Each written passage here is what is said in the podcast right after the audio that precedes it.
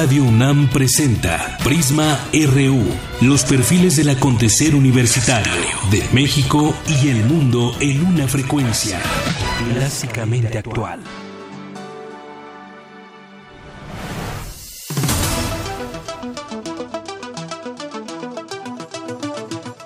Viernes 22 de julio transmite Radio UNAM totalmente en vivo a través del 96.1 de FM y también a través de www.radiounam.unam.mx. Gracias, gracias por escucharnos.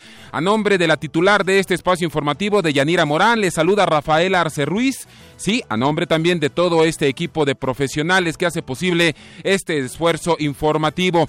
Las, las, las caras, el rostro de nuestro Prisma RU nos indica que fallece el alpinista mexicano Carlos Belkotowski tras ser arrastrado por una avalancha en una montaña de Perú. Esta muerte ya está confirmada. José Miguel Mendoza Paulín, otro alpinista mexicano, continúa desaparecido. Precisamente hacemos contacto con Daniel Mendoza, hermano de José Miguel Mendoza. Daniel, ¿cómo estás? Buenas tardes. ¿Qué información tienes hasta este momento de tu hermano? Sabemos que continúa en calidad de desaparecido, Daniel está desaparecida, esto lo seguimos buscando y todavía tenemos fe de encontrarlo, de encontrarlo y orando porque todavía está con vida.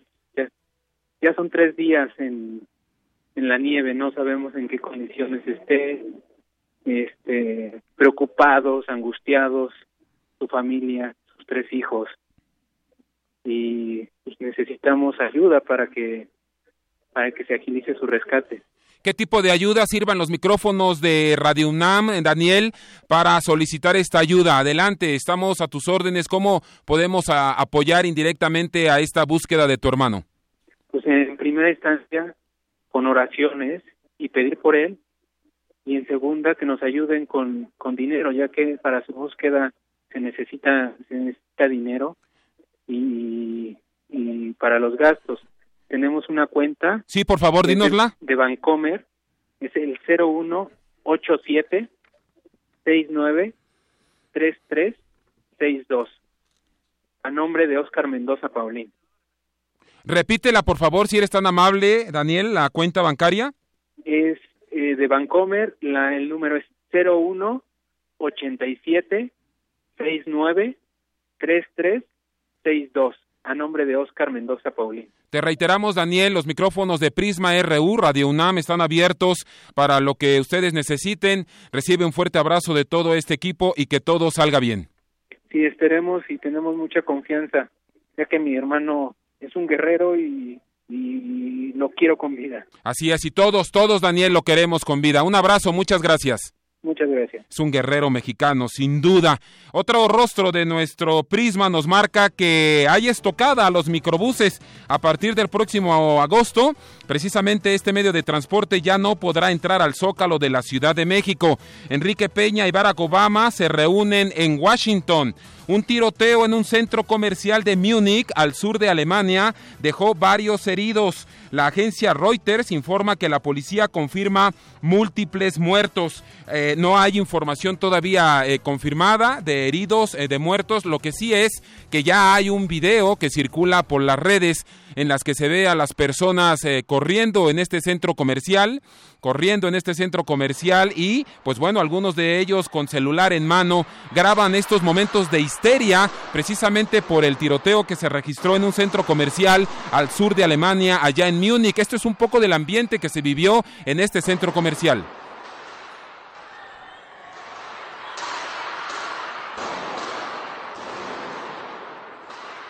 Desesperación, euforia, es lo que se vive en este centro comercial y nosotros seguimos al tanto de nuestras agencias informativas internacionales pues para actualizar actualizar precisamente toda esta información. Seguimos al tanto allá en Múnich, Alemania. Donald Trump acepta candidatura republicana para la presidencia de Estados Unidos. A juicio la directora del Fondo Monetario Internacional Kristen Lagarde por negligencia en gestión de fondos para indemnización. Con todo esto y más, comenzamos. Prisma RU.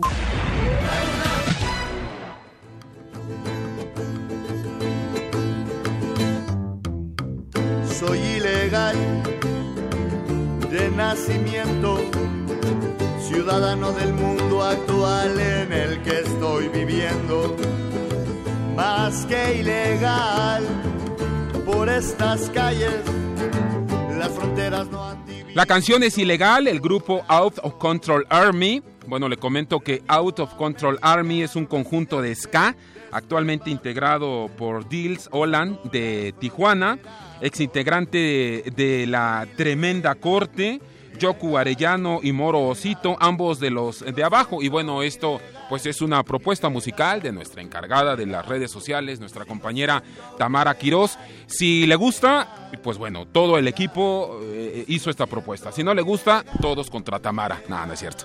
Esto pues bueno también va a la colación de pues que Donald Trump ya es candidato oficial por el Partido Republicano a la presidencia de Estados Unidos. Usted sabe, en noviembre ya habrá nueva presidenta o nuevo presidente en Estados Unidos y bueno, eh, ha remetido Donald Trump contra los ilegales y es por eso que ponemos esta rola. Más que ilegal por estas calles, las fronteras no han dividido mi corazón. Portada RU.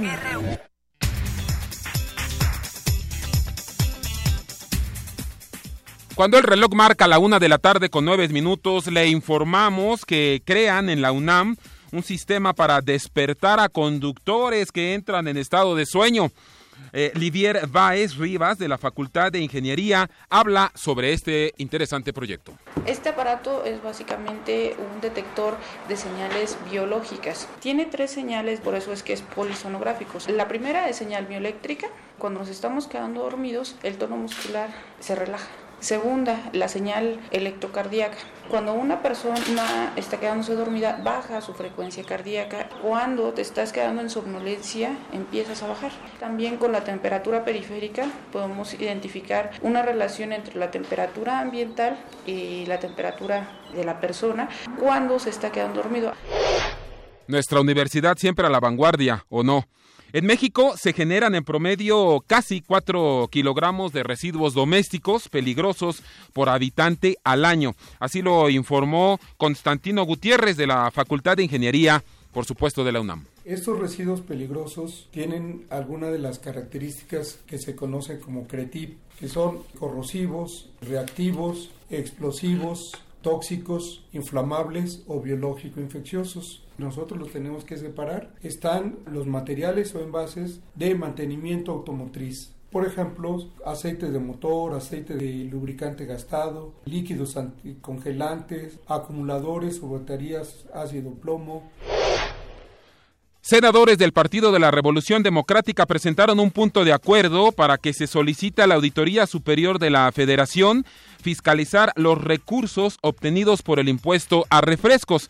Además, piden datos sobre el presupuesto de bebedores en escuelas públicas. Dentro de unos minutos más platicaremos con el senador eh, Ríos eh, Peter precisamente en torno a, en torno a esta propuesta.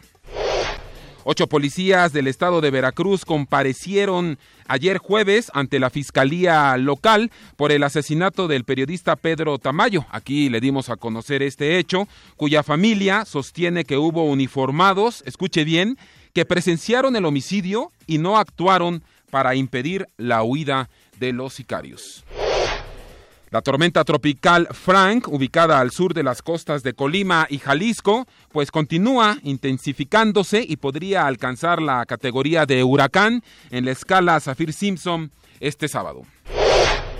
Vámonos con los números. La ronda 2 para exploración de hidrocarburos en aguas someras del Golfo de México es una buena oportunidad para la inversión de la industria mexicana, así lo consideró Enoc Castellanos, vicepresidente de la Comisión de Enlace con Pemex de la Canacintra. Al estarse estabilizando el precio del petróleo alrededor de 50 dólares el barril, es lo que estimamos para el próximo año, va a haber un mayor incentivo para que puedan recuperar estas inversiones. Sin duda tendrán que cumplir con las reglas de contenido nacional que están previstas en la ley de hidrocarburos. Vendrían a ser un, bálsamo para las economías de Campeche, Tabasco y Veracruz que han sido muy golpeadas por la baja en la inversión de Pemex. Las acciones de Nintendo se han elevado en más del doble en un total de 42.500 millones de dólares gracias al lanzamiento del juego para dispositivos móviles, perdón, Pokémon o Pokémon Go. Platicaremos precisamente con un especialista en este asunto en videojuegos más adelante. Platicaremos con Yamil, quien se hace llamar Gamer. Donald Trump, que le invito a que nos subamos al avión para darle una vuelta al mundo informativo. Donald Trump aceptó, le decíamos, la candidatura republicana para contender por la presidencia de Estados Unidos. Es el peor discurso de la historia, en el peor discurso, en este que se le llama ya el peor discurso de la historia por ser el más negativo, pues Donald Trump propone rechazar a inmigrantes de países con terrorismo va rumbo a las armas nucleares. Siria está devorada por la guerra civil y nuestra crisis de refugiados hoy amenaza al occidente. Después de 15 años de guerras en el cercano oriente, después de billones de dólares gastados y miles de vidas perdidas, la situación es peor que nunca antes jamás. Este es el legado de Hillary Clinton muerte, destrucción, terrorismo y debilidad. Enrique Peña está en Estados Unidos, se reunió con Barack Obama en la Casa Blanca. El estadounidense aseguró que su país está interesado en construir una reforma migratoria a pesar de que su gobierno, en su gobierno precisamente, no se concretó. Lamenté que la Suprema Corte no aceptara mi acción ejecutiva a favor de la reforma migratoria, estoy convencido de que obedece a los intereses de la Unión Americana perseguir una reforma migratoria amplia. Me hizo recordar Barack Obama a Vicente Fox y la enchilada completa. ¿Se acuerda usted? Bueno, eh, Peña Nieto se refirió a Donald Trump. Y parto de decir que la cercanía entre Estados Unidos y México es más que una relación entre gobiernos, es una relación sólida e inquebrantable entre millones de personas que viven en ambas naciones. En información de arte y cultura, Dulce Wet nos dará un amplio panorama de las ofertas precisamente culturales para este fin de semana. Los Pumas se reportan listos en información deportiva para enfrentar mañana al Cruz Azul. Este domingo se correrá el Gran Premio de Hungría. Luego de que el Tribunal de Arbitraje Deportivo excluyera a 68 atletas rusos de los Juegos Olímpicos de Río de Janeiro 2016, ha habido varias reacciones. Caterina Coneva, campeona mundial en salto triple, dijo que esto es un golpe muy difícil para los deportistas de su país. Creo que todos estaremos llorando. De hecho, es muy triste y frustrante. Todos estos pensamientos en nuestras cabezas. ¿Qué si no somos admitidos? ¿Qué es lo que haremos? Pero la esperanza muere al último. Todos tenemos otra oportunidad mañana y espero que nos digan algo bueno.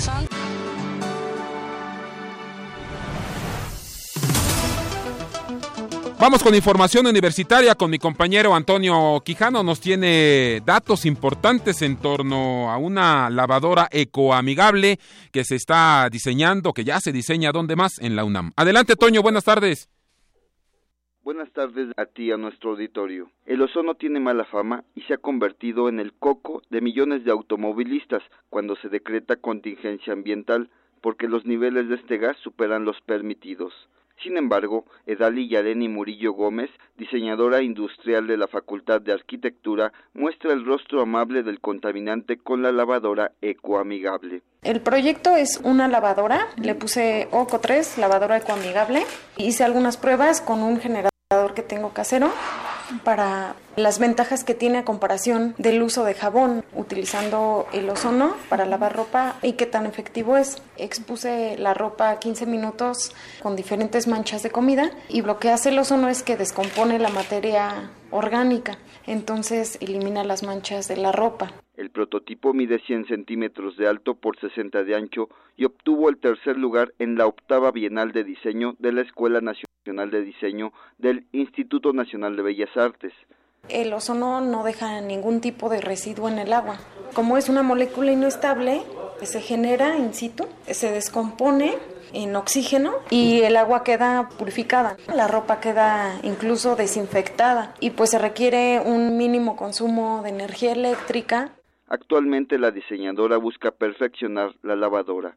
Hasta aquí la información. Buenas tardes. Muchas gracias a mi compañero Antonio Quijano con información universitaria, con voz de académicos e investigadores de nuestra universidad. Virginia Sánchez, ¿cómo estás? Muy buenas tardes. ¿Qué tal? Buenas tardes. Te saludo al igual que el apreciable auditorio de Prisma RU. Esta es la información. La fitoterapia, también conocida como herbolaria, es uno de los métodos medicinales ancestralmente utilizados. En nuestro país existen más de 10.000 plantas con diversas propiedades y según la Secretaría de Salud, el 90% de la población ha utilizado por lo menos una vez algún remedio de esta naturaleza. Si logra curar a las personas, también puede hacerlo con otras especies animales. Así lo ha demostrado el médico veterinario zootecnista Carlos Montalvo, quien desde hace unos años aplica esta alternativa. Con productos como el tomillo, el universitario trata enfermedades en algunos animales, sobre todo en reptiles, su especialidad. El egresado de la Facultad de Veterinaria de la UNAM comparte con Radio UNAM las propiedades de esta planta y cómo funcionan los tratamientos.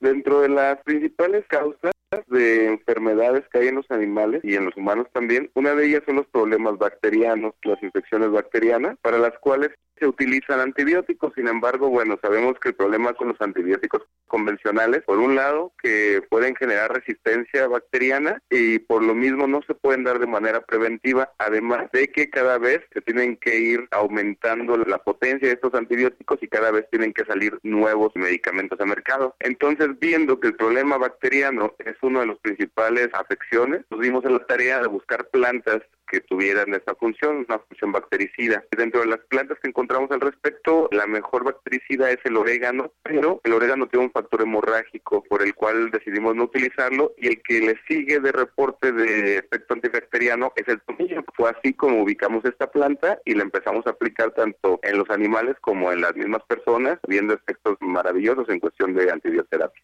Debido a que todas las plantas medicinales también tienen sus contraindicaciones, se requiere, como en cualquier método clínico, un diagnóstico previo. Habla el también titular de la Unidad Operativa de Atención a Reptiles en el Zoológico de Morelia.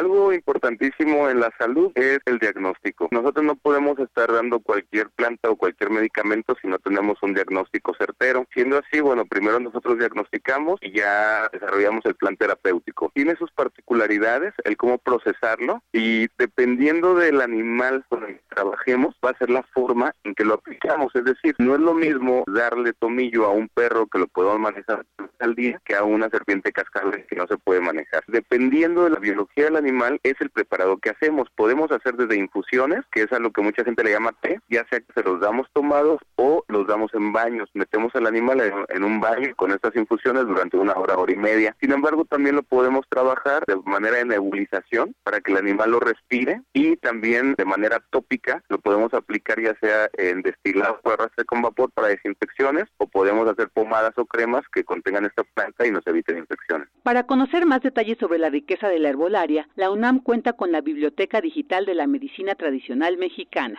Hasta aquí la información. Buenas tardes. Muchas gracias a mi compañera Virginia Sánchez con información de, la, de nuestra universidad, con voz de académicos e investigadores precisamente de nuestra universidad.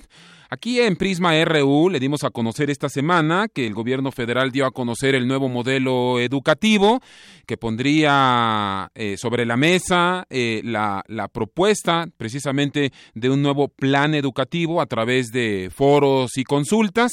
También le hemos dado a conocer que la Coordinadora Nacional de Trabajadores de la Educación continúa pues con sus bloqueos, con los bloqueos en eh, vías férreas en Lázaro Cárdenas, en Michoacán, también que hubo un desalojo en San Cristóbal de las Casas, eh, Chiapas, de un plantón de la CENTE a manos de indígenas sotziles. Ahora le damos a conocer eh, en un boletín de prensa la Coordinadora Nacional de Trabajadores de la Educación, pues ha sido, dice que ha sido paciente en el tratamiento del diálogo, negociación, y bueno, eh, dice, hemos superado respuestas firmes y concretas que encaminen hacia la solución del conflicto que el gobierno federal reconoce. Se deriva de la reforma educativa. Dice la CENTE que, bueno, el aparato de Estado sigue con su cantaleta, así lo menciona en su boletín de prensa, de que a la reforma no se le mueve nada, aun y cuando se reconoce en todas las esferas de gobierno y en la población misma que dicha reforma no es educativa. Jorge Díaz, tú nos tienes más información en torno a educación, es muy importante. ¿Cómo estás, Jorge? Buenas tardes. Bien, gracias, Rafael. Buenas tardes, te saludo y bueno, se lleva a cabo el encuentro de niños y jóvenes científicos con el apoyo de diversas instituciones donde participa, por supuesto, la UNAM, el programa de Adopta un Talento, Pauta, así se llama, apoya a los pequeños que se encuentran en edad desde preescolar hasta preparatoria en sus proyectos de ciencia con enfoque social, como el de Miguel Ángel Simón Campos, quien incluso acude constantemente al Instituto de Geología de la UNAM. Miguel Ángel explicó a Radio UNAM en qué consisten sus investigaciones. Escuchemos. En nuestro proyecto pusimos eh, en composta trampas de polietilena de baja densidad, que son unas bolsitas de 3 por 3 centímetros. Introducimos ahí bolsas de plástico de supermercado cortadas a un centímetro cuadrado. Y ahí introdujimos las bolsas y las pusimos a degradar. Y nos dimos cuenta de que había biodegradación de, a través de microorganismos porque se empezaron a desintegrar la pintura que estaba adherida a las bolsas. Se empezó a, a decolorar y a deshacerse. Bien, y dejemos que, que, ellos sean los que hablen, Rafael, porque un pequeño de quinto grado de primaria, Ernesto García, elaboró un repelente para mosquitos natural y además que es más barato que los comerciales. Vamos a oírlo. Lo comparé con unos repelentes, el cual, el que es más barato, es el 30-30 que cuesta 30.50 pesos y está en 60 mililitros. Pero el mío cuesta 38.60 y tiene como el cuarto, cuarta, cuatro, veces, cuatro más. veces más de mililitros que el 30-30. Y eh, a base de agua, ajo, un poco de alcohol y esencia de vainilla. Y ahora escuchemos a Guadalupe Cruz López, de apenas siete años de edad, Rafael, quien fabrica esencias a base de flores y habló también para Radio, Radio UNAM. Escuchemos. Primero le puse agua al recipiente que iba en la parrilla. Lo sellé con papel aluminio y cinta masking. Se uní los popotes. Perforé el papel aluminio con cinta masking. Se introdujo un popote para que fuera el conducto del caminito del vapor hacia el otro recipiente donde se colocó la flor picada y se selló con papel aluminio y cinta masking. Se perforó el papel aluminio y se introdujo otro popote para que fuera el conducto final de mi proceso. Bueno, Rafael, sin duda estos niños jóvenes que próximamente serán los científicos de este país. El reporte que tengo. Y próximamente esperemos los veamos en las aulas de la Universidad Nacional Autónoma de México. Jorge, una excelente nota. Buenas tardes. Gracias. No le perdamos la pista a estos jóvenes, ¿eh? No le perdamos la pista. Cuando el reloj de Prisma RU Radio UNAM marca la una de la tarde con 26 minutos, vamos a un corte, vamos y venimos. Queremos conocer tu opinión. Síguenos en Twitter como arroba PrismaRU. Para nosotros, tu opinión es muy importante. Síguenos en Facebook como Prisma RU.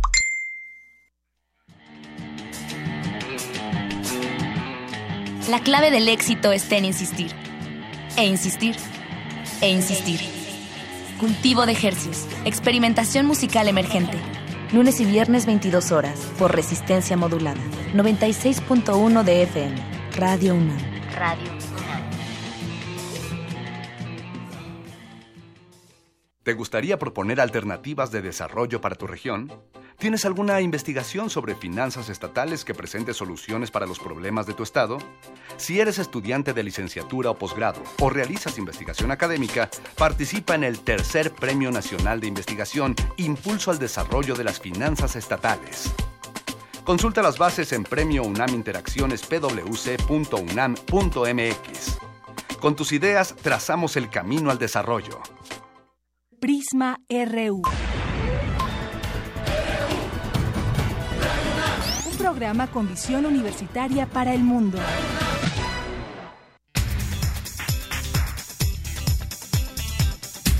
Gracias por continuar con nosotros a través, a través del 96.1 de FM y también en www.radiounam.unam.mx. Oiga, ¿qué haría usted con los recursos adicionales eh, que se han eh, generado por este impuesto, por este eh, recursos extraordinarios que se han generado por este impuesto adicional a, a, los refrescos, ¿no? Tal cual, a los refrescos. Hay voces que dicen, pues bueno, eh, yo lo destinaría a la infraestructura educativa, yo lo destinaría también a mejorar la calidad de vida de los mexicanos.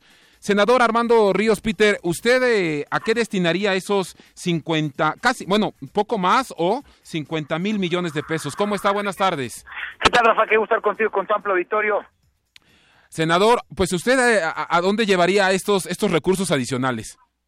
Mira, yo eh, así lo pusimos en la ley, de hecho, pusimos que gran parte de esos recursos se inviertan, tienen que ser invertidos en infraestructura escolar, especialmente para que haya acceso a agua potable, a bebederos, a que los niños y las niñas del país pues puedan tener este vital líquido allí en sus escuelas. Y sobre todo es importante porque hay eh, estados de la República como el mío, como Guerrero, como Chiapas, como Oaxaca, donde tristemente, desafortunadamente y preocupantemente no hay eh, recursos invertidos en casi el 50% de las escuelas para esto. Entonces, es una masa presupuestal muy grande, estamos hablando de 50 mil millones de pesos, como tú lo has dicho, es una muy buena lana, pues que tiene que servir para eso y también puede invertirse y debe de invertirse en infraestructura de salud, en infraestructura hospitalaria, porque si nosotros lo que buscamos con este impuesto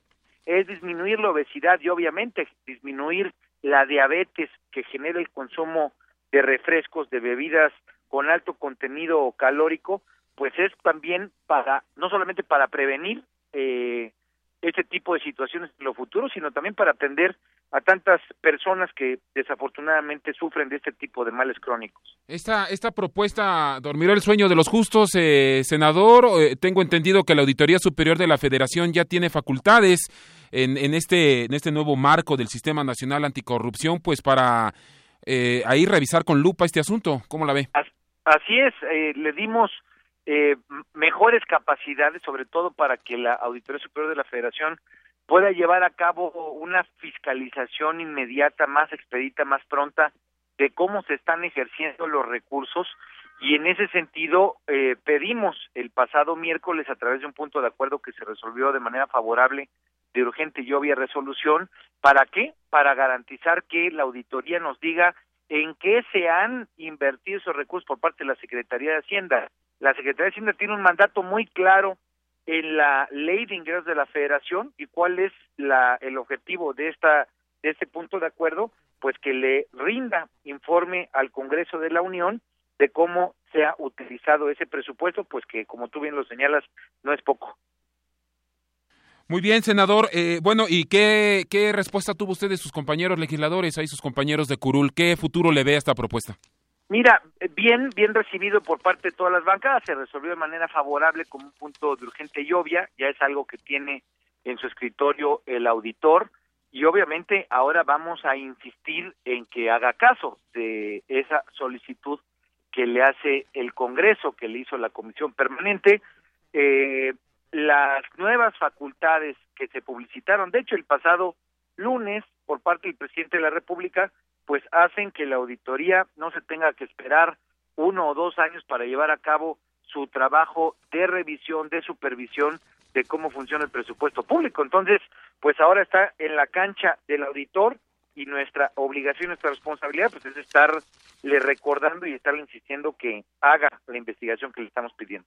Muy bien, senador, le agradezco su atención y su tiempo para los micrófonos de Prisma RU aquí en Radio UNAM. Rafa, siempre es un honor y te agradezco mucho por permitirme estar contigo con tu amplio auditorio. Que esté muy bien, es el senador del PRD, Armando Ríos eh, Peter nos ha hablado en torno a esta propuesta de, pues bueno, auditar dónde están esos recursos, qué se ha hecho de esos recursos extraordinarios por el impuesto a los refrescos. Bueno, le, informo de manera muy breve, eh, el periódico El Universal eh, comenta, nos informa precisamente que Ramón Martínez, alias el lagarto y presunto responsable de la violación de una mujer a bordo de un autobús ETN, ocurrida el, mes pasado, fue presumiblemente capturado eh, ayer jueves, confirmaron precisamente fuentes eh, gubernamentales y también, pues bueno, en una, en una nota del Universal de los 3.660 maestros que fueron despedidos por no presentarse a la primera fase de la evaluación, el Sindicato Nacional de Trabajadores de la Educación logró reinstalar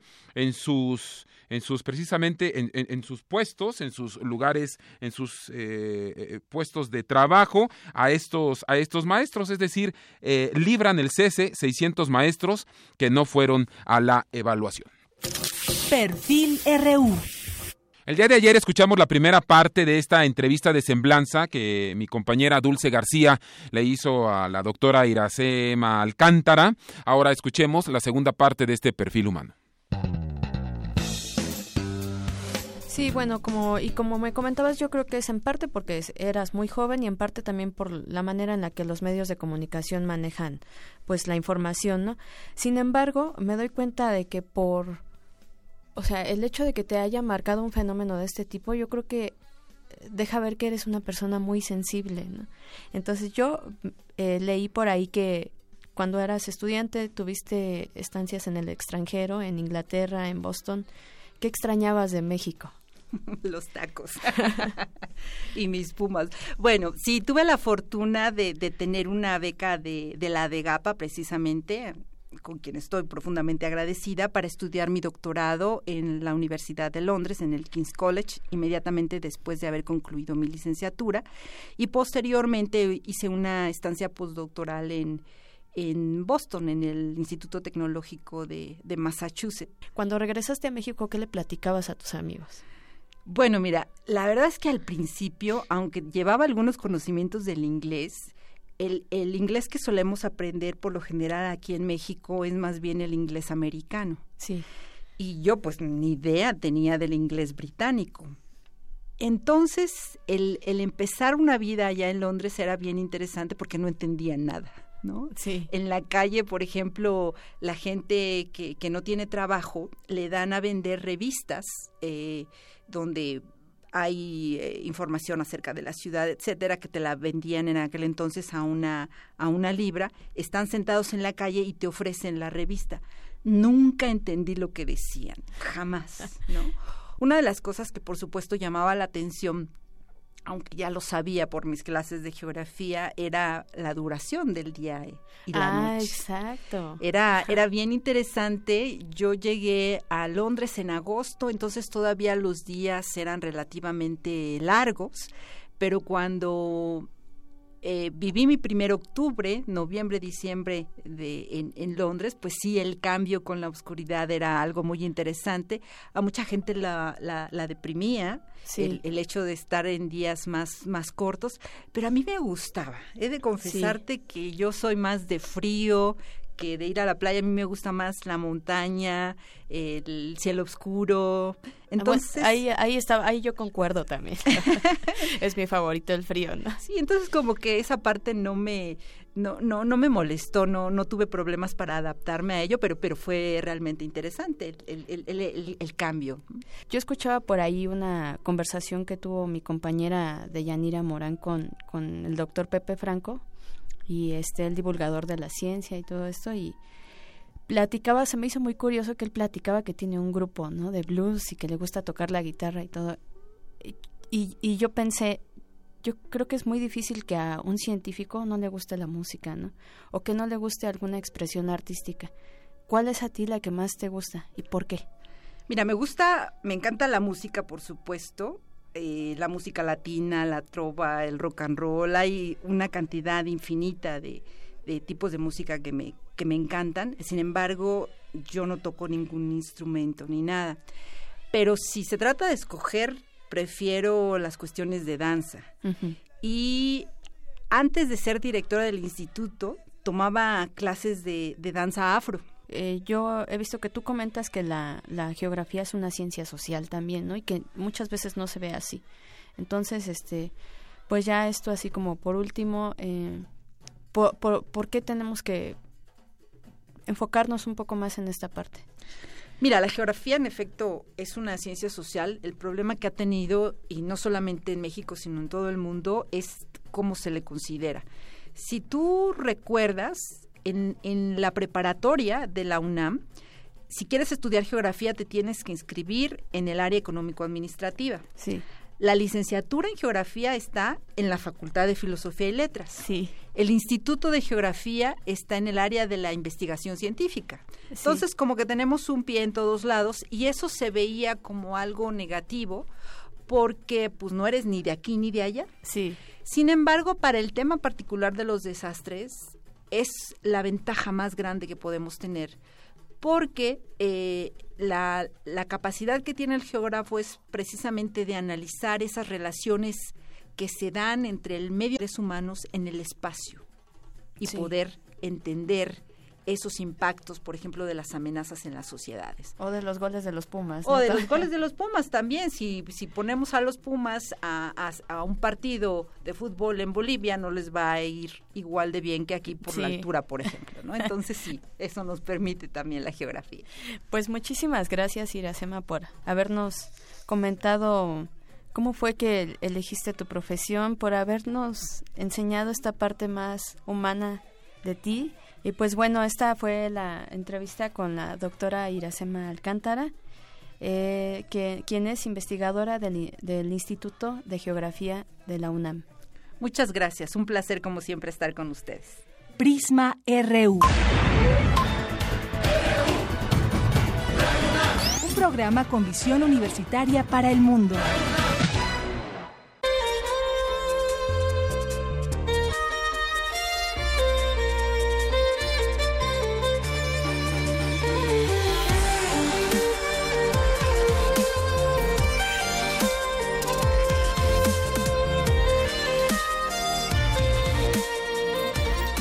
Bueno, lo que usted escucha es el tema de Pokémon. Pokémon, llamémosle Pokémon, ¿le parece? Eh, me dice eh, Yamil Forzán, eh, especialista en tecnología gamer, que es un cover de, de qué grupo, Yamil? De es esta chica Lindsay Stirling, es una violinista. Ah, una violinista, Eh, perdón. muy buena, por cierto. Y es el tema, creo que el cover más importante que ha estado de Pokémon. Ah, ok. Dentro de todas las redes sociales. ¿Quién eres, Yamil Forzán? Para que nuestros radioescuchas pues confíen en la información que les vas a dar. Ok, pues, pues yo soy Emil Forzán, tengo 26 años, eh, joven, como todos los que nos han de estar escuchando en este momento. Sí. Y gracias por la, por No, la al invitación. no, al contrario. Eh, pues miren, yo me dedico prácticamente a YouTube.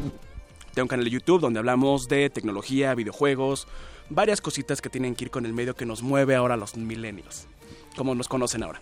Entonces, eh, ahora con esto de Pokémon Go ha sido un caos, pero un caos y una cosa viral increíble. Sí. O sea, nos ha traído desde la infancia hasta la actualidad un viaje por el tiempo fabuloso.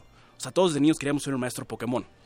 Pero vamos a dejar la pausita ahí porque creo que tienes ahí unas preguntitas por, por esto. Pues, ¿O me sigo? No, no, no, adel- adelante. eh, todos de niños queríamos ser un maestro Pokémon. ¿Por qué? ¿Por qué? Bueno, pues la caricatura era prácticamente de un chico que quería ser el mejor del mundo. Ajá. Este maestro Pokémon, pues bueno, era el más importante de toda la historia. Hay dos historias que son paralelas a la que conocemos. La de Red, que es el maestro Pokémon con el que todos jugamos, y la de Ash, que es la de la caricatura. Entonces, con estas dos historias de maestro Pokémon, primero conocimos a Ash. Ash Ketchum de Polo Paleta. Todos crecimos con eso. Entonces es un niño que quiere ser el mejor maestro. Decide, decide dejar su casa y se sale y va con el profesor Oak, que es un maestro, un profesor investigador de todo lo que son los Pokémon. ¿Qué son los Pokémon? Es la abreviación de Pocket Monster. Son unos monstruos que viven en el bosque, en la ciudad, y, y dependiendo la zona, es el elemento el que son o qué especie. Porque estos se basan en elementos, especies, tipos que hacen y hasta Pokémones legendarios. Entonces, la primera generación fue por 151 Pokémon. Esto se originó en febrero del 96. Ujú. Entonces, desde ese entonces, todos tenemos ese, esa pasión. Vivimos la aventura con Ash, de cómo va creciendo, va conociendo los Pokémon, cómo va ganando en los gimnasios y se vuelve una leyenda dentro de lo que es la región en la que él vive. Suponiendo las regiones son como los continentes. Entonces, la primera región es Hoenn, es Kanto, perdón, y se pasa a otras este, regiones. Se vuelve el maestro Pokémon y quiere ser el mejor siempre. Él genera una conexión, amistad muy íntima con los Pokémon Y es lo que eso pasa en la caricatura. Él se vuelve el maestro, el gran amigo de los, de los Pokémon, y dentro de esta caricatura hay un valor muy importante, que es la amistad y la unión. A eso iba precisamente, a eso iba precisamente, eh, Yamil. Y perdón que te interrumpa. Sí, no te preocupes. A eso iba. eh, eh, el- el- la esencia social de todo este asunto. Y bueno, quiero decirles que Yamil es tan tecnología que en este preciso momento estás pasando en vivo. Así es, ¿no? estamos en mi Facebook en Mentions, Ajá. para que este, Ah, igual la persona que nos esté viendo. Muy bien. Bueno, entonces, eh, eh, el, asunto, la esencia social de, to- de todo este asunto es, es muy importante. Eh, yo te quiero preguntar, eh, ¿se ha generado ahí toda una serie de polémica? Oliver Stone hace unas horas dice, estoy en contra del eh, Pokémon. Hay voces a favor, voces en contra. Hace rato aquí en la espalda de nuestro productor Rodrigo Aguilar, captaste o capturaste un Pokémon. ¿Qué- qué- yo veo en los jardines eh, de la Ciudad de México a personas eh, buscando Pokémones, ¿está bien dicho? Es, Pokémones. Pokémones. Pokémones. Y ya está autorizado por la Real Academia de la Lengua Española, Pokémones. No son Pokémones. Pokémones, Pokémones. Sí, ah, ya se ha mira. vuelto un fenómeno mundial bastante Pero fuerte. ¿qué hay alrededor de todo? ¿Qué, qué- qué viene a, a- a darle como un punto y aparte ahora al, al Pokémon, este, Yamil? Ok, lo que ha generado con la tecnología, este juego es una plataforma de realidad aumentada. ¿Qué pasa? Tú tienes tu teléfono y con la cámara puedes encontrar un Pokémon en cualquier parte, como lo hicimos hace rato en la espalda de Rodrigo. Entonces, tú sales a la calle. La intención de este juego que es salir de tu casa. Sales de tu casa, caminas y conforme vas caminando te vas encontrando diferentes especies, por así decirlo. Entonces, te vas, eh, no sé, de aquí a Chapultepec. Chapultepec encuentras tipo fuego, tipo hierba, tipo agua, tipo roca. Entonces hay gimnasios. Dentro de tu camino hay unas estaciones que se llaman pokeparadas. Te lo voy a decir rapidito y lo Sí, explicamos este, más adelante. Agarras pokebolas, puntos y sigues caminando. La intención de esto qué es? Salir, porque el Pokémon siempre fue un juego de estar en tu consola, sentadito, y estarte jugando dos, tres horas ahí. No me dejarás eh, mentir, quizás sea este un golpe a la nuca para un gamer como tú, decir lo siguiente eh, de que los juegos de video pues generan sedentarismo. Así Zonas de confort para los jóvenes que hoy necesitan eh, caminar, correr, hacer ejercicio, ¿no? Y otro tipo de actividades que, que le generen un bien, ¿no? Así es, lamentablemente en tiempos pasados la tecnología de los videojuegos siempre era de estar sedentario, ¿no? Porque igual la tecnología no lo permitía. Actualmente uno tiene la posibilidad de estar jugando mientras baila, mientras brinca, hasta incluso hay juegos que se, que se prestan para hacer yoga y hay uno que es creo que el más completo de todos es el de la UFC. Entonces te pones enfrente de tu camarita y estás pegando como Perdón, ¿qué es. UFC? Perdón. La Ultimate Fighting Champion, la del ring, Ah, la- de de las peleas. Entonces estás peleando contra tu cámara y estás quemando calorías, estás activo. Sí, pero está, estás también reparado. genera violencia. genera violencia. ¿No? Pero ahí también depende de los límites. De acuerdo. Bueno, eso, eso ya es otro De tema. acuerdo, es aparte. otro tema. Ah. Entonces, este juego llegó eh, en base a que Nintendo se une con Niantic Labs. Niantic Labs es la desarrolladora de este juego de Pokémon Mm. Go. Este juego antes hubo uno que se llamaba Ingress. Este juego va de la mano con lo que estamos haciendo. Es un juego en el que tú sales y son dos, dos legiones, por así decirlo. Los Iluminados y la Resistencia. Están peleando por el mundo. Por dominarlo y por defenderlo. Entonces tú tienes que salir de tu casa a buscar estaciones en la cual haya gente de tu legión para compartir información y tener cuadrantes. Entonces estos cuadrantes se basa con las Poképaradas actualmente. Este juego es el padre de Pokémon Go. Ahí para que lo puedan checar, es Ingress, es de la misma, es de la misma familia. Y que ha desarrollado este juego, que la gente que ha estado todo el día en su casa encerrada, porque se vuelve un fenómeno estar en casa, o sea, ya de ahí ya no es el... Son tipos, diferentes tipos de gamers. Está el casual gamer, que es el que está con el celular. Está el hardcore gamer. Está el, el gamer, pues el que es así de, ah, lo tengo para distraerme. Y está ya la nueva generación de gamers que son los niños rata. Eso ya es un punto muy difícil, porque son niños que están en su casa, siempre están bajo un videojuego y no tienen la posibilidad de salir y desarrollar Aislados. aislados. Entonces los han catalogado de esa manera. A mí no me gusta utilizarla, pero bueno, es lo que está socialmente estipulado. Finalmente, eh, Yamil, y agradezco mucho tu, tu presencia aquí. Hay que ser objetivos. Ya me diste lo bueno, ¿no? De Pokémon, que está generando que salgan, caminen, corran, esto y lo, ya, ¿no? Pero lo malo, debe haber, debe haber algo malo. Tú como experto, ¿qué, ¿qué, le ves de malo a toda esta? Te quiero decir, te quiero decir, en Estados Unidos una persona, me cuentan, iba atrapando Pokémones y se cayó a un río. En España ya hubo también por ahí algún accidente por una persona que quiso atrapar Pokémon. ¿Qué de malo le ves a esto? Mira, te voy a decir los puntos muy negativos que yo le veo. De acuerdo. Y después los puntos muy positivos, porque hay puntos demasiado buenos. los, los, los, negativos es de que la gente va manejando y jugando Pokémon Go. Eh, dejan de hacer sus cosas por ir con Pokémon Go. ¿Qué me refiero? Van caminando, no se fijan al cruzar la calle. Pasan a zonas de alto riesgo y bueno, pasan cosas como asaltos y luego se ponen a las patadas, por, como se dice vulgarmente, y pues tienen accidentes.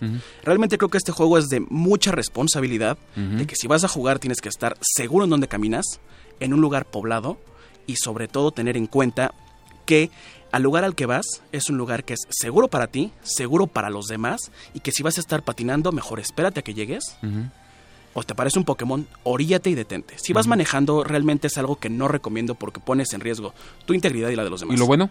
Lo bueno, socialmente se ha vuelto un fenómeno en el cual se han dado relaciones de pareja, relaciones sociales como comunidad. La comunidad se ha vuelto un poco diferente por así decirlo, muy triste, ya no, ya no comenta, ya no comparte.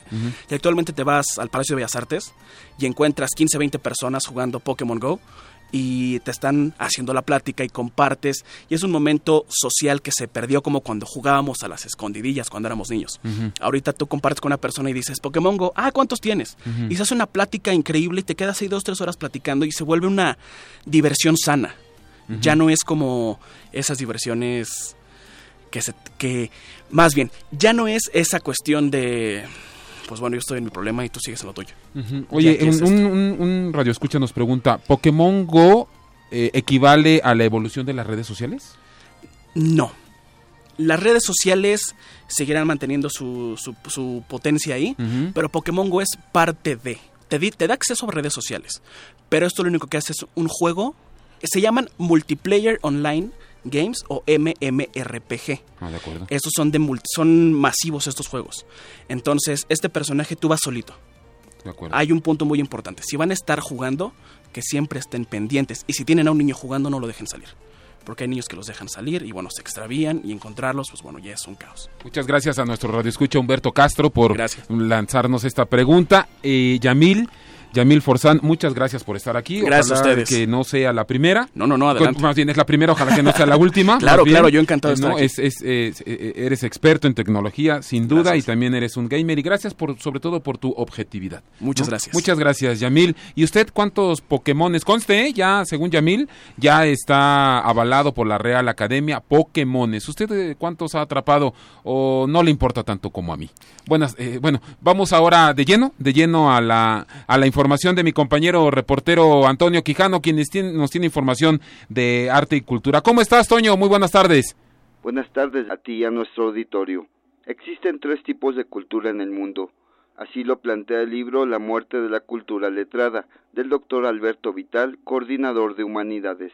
Para el autor, la cultura mediática es el vehículo por el que muchas personas forman su visión del mundo.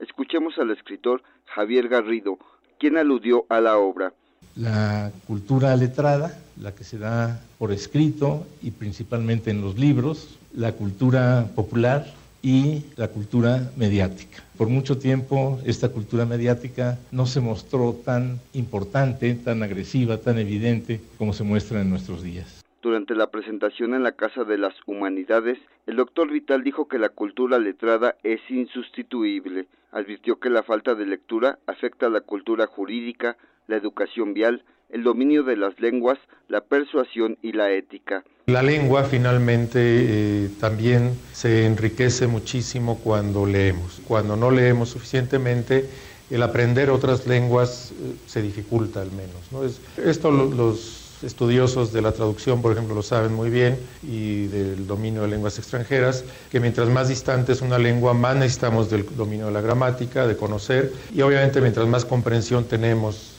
intuitiva o teorizada de la, de la gramática, pues con más razón podemos eh, eh, aprender otra lengua.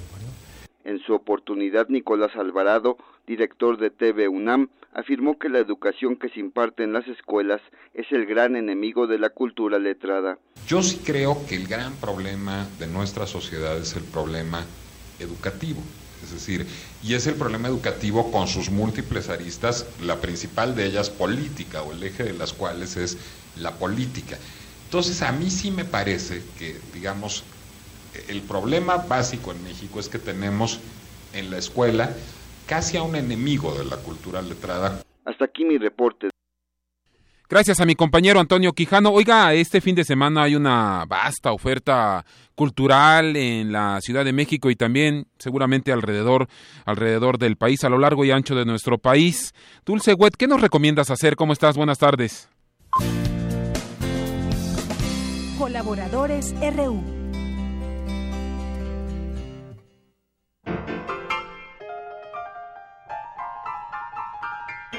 ¿Qué tal, estimada audiencia Radio Unamita? ¿Qué tal, Rafael Arce? Estamos muy contentos de tener una recomendación para toda la semana entrante. Es el ciclo internacional de música titulado Laberintos Sonoros, a cargo de Javier Torres Maldonado. Esto se llevará a cabo en el Centro Nacional de las Artes. Bueno, pues déjenme decirles que desde el próximo lunes 25 de julio, con una película que es a 450 años de la muerte de Carlo Gesualdo, la proyección O Dolorosa Gioia, Carlo Gesualdo, príncipe di Venosa. O Dolorosa Alegría es Carlo Gesualdo, príncipe de Venosa. Esto él vivió entre 1566 y 1613 y tiene una historia tragiquísima que seguro los va a sobrecoger. Esa es la única actividad del lunes 25 de julio a las 13 horas en el Salón de Usos Múltiples de la Biblioteca de las Artes. El CENART está en Tlalpan y Río Churubusco. Y ahí pregunten, el martes 26 de julio ya son varias conferencias de composición musical. Esto es en el Salón 222 de la Escuela Superior de Música. A las 11.30, Paradigmas Naturalísticos y Artificiales en mi música. La imparte Javier Torres Maldonado. A las 13.20, Dispositivo para la continuidad o la paradoja de la memoria en mis últimas obras. La imparte Gabriele Manca. Y 16.30, Pensamiento y Creatividad Musical, que imparte Iñaki Estrada. El miércoles 27 habrá clases magistrales. Esto sobre todo para el público interesado. Puede entrar todo el mundo, pero sobre todo para los instrumentistas. Es verdaderamente algo que digno de ver, experimentar y participar. A las 10 de la mañana, la secuencia 9 de Luciano Berio para clarinete bajo solo. Esto lo imparte Rocco Parisi. A las 11.40, técnicas de flauta contemporánea sobre Guaira Llana para flauta baja y electrónica y primer libro Canto Alado. Estas obras son y la imparte Javier Torres Maldonado. Todo esto en el Salón 222 de la Escuela Superior de Música también. A las 12.40, Invención musical, arte combinatoria y composición algorítmica, Orior para piano o forte piano, también de Javier Torres Maldonado y a las 19 horas el recital Solos, los solistas del Dynamics Ensemble y el ensamble Taller Sonoro. Todo esto en el Salón 222 de la Escuela Nacional, perdón, de la Escuela Superior de Música. El jueves 28 de julio empiezan las conferencias a las 10 de la mañana. En el mismo Salón 222, nuevos recursos instrumentales en la música actual. Y la imparten solistas del Taller Ensamble Sonoro de Sevilla, España. A las 17 horas, la mesa redonda Creación Musical Contemporánea e, e Interdisciplina. Participan Camilo Irizo, clarinetista del ensamble Taller Sonoro, el director de la revista Espacio Sonoro, Iñaki Estrada, Gabriele Manca, Javier Torres Maldonado, José Manuel Resillas, él es poeta, Tito Rivas, que es productor y también compositor de música electroacústica, y Antonio Juan Marco, compositor. Modera Juan Arturo Brennan, uno de nuestros colaboradores, crítico, encargado de hacer diáspora de la danza. Todo esto es totalmente gratis. Estos artistas son de máxima excelencia. lo más nuevo, lo más contemporáneo, lo más avant-garde de la música europea y mexicana, latinoamericana, aquí en el CENART. Pues muchas gracias por su atención y espero les estimule alguna de estas, eh, tanto proyecciones como conferencias o como conciertos, para que estén al tanto de lo que se hace hoy en la música de concierto. Hasta luego. Gracias, Rafael. Gracias, audiencia de Radio UNAM. RU.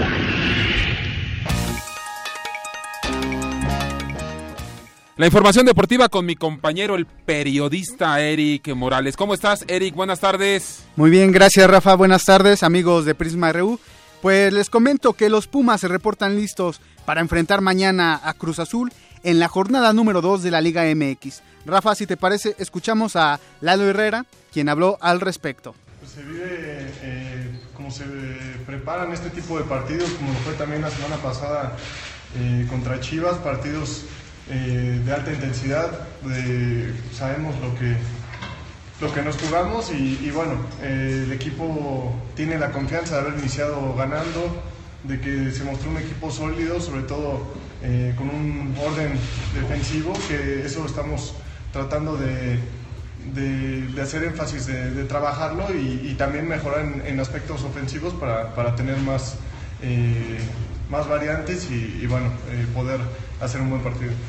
Y nos vamos al fútbol europeo porque el portero mexicano Guillermo Ochoa está a un paso de firmar con el Granada, esto luego de que la temporada pasada tuviera escasos minutos con el Málaga de España.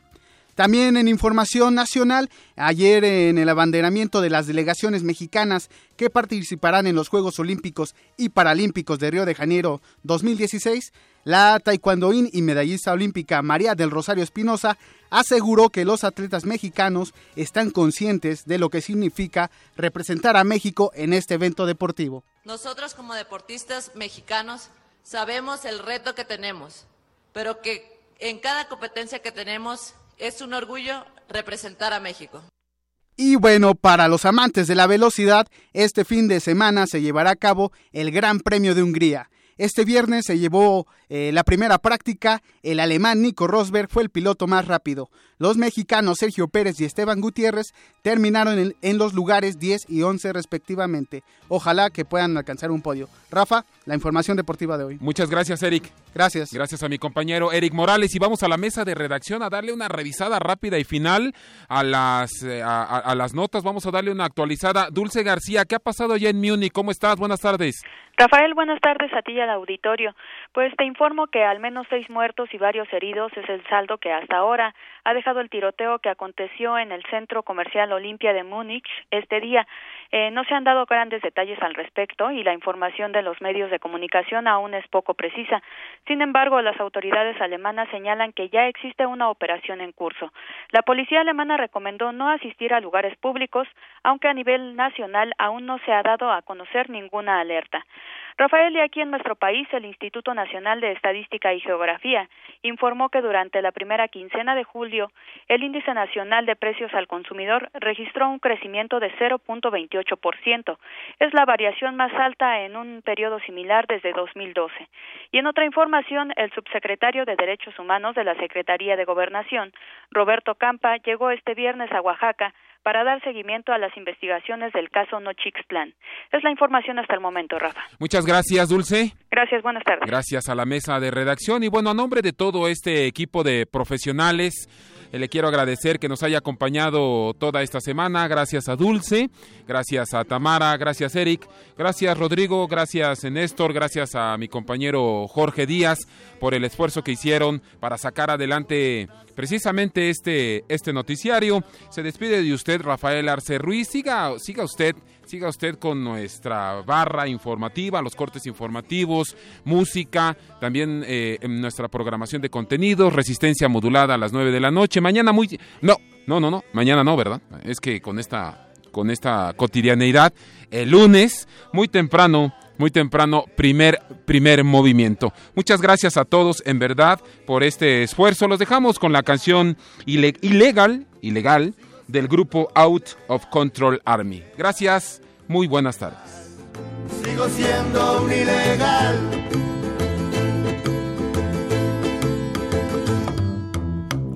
Como un ladrón me han tratado.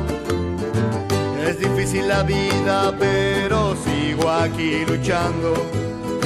Más que ilegal por estas calles las fronteras no han dividido mi corazón.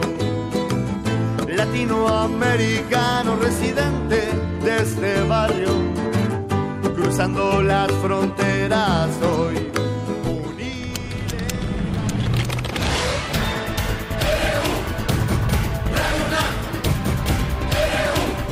Prisma RU, los perfiles del acontecer universitario de México y el mundo en la frecuencia, de lunes a viernes, de 1 a 2 de la tarde. Radio UNAM, clásicamente informativa.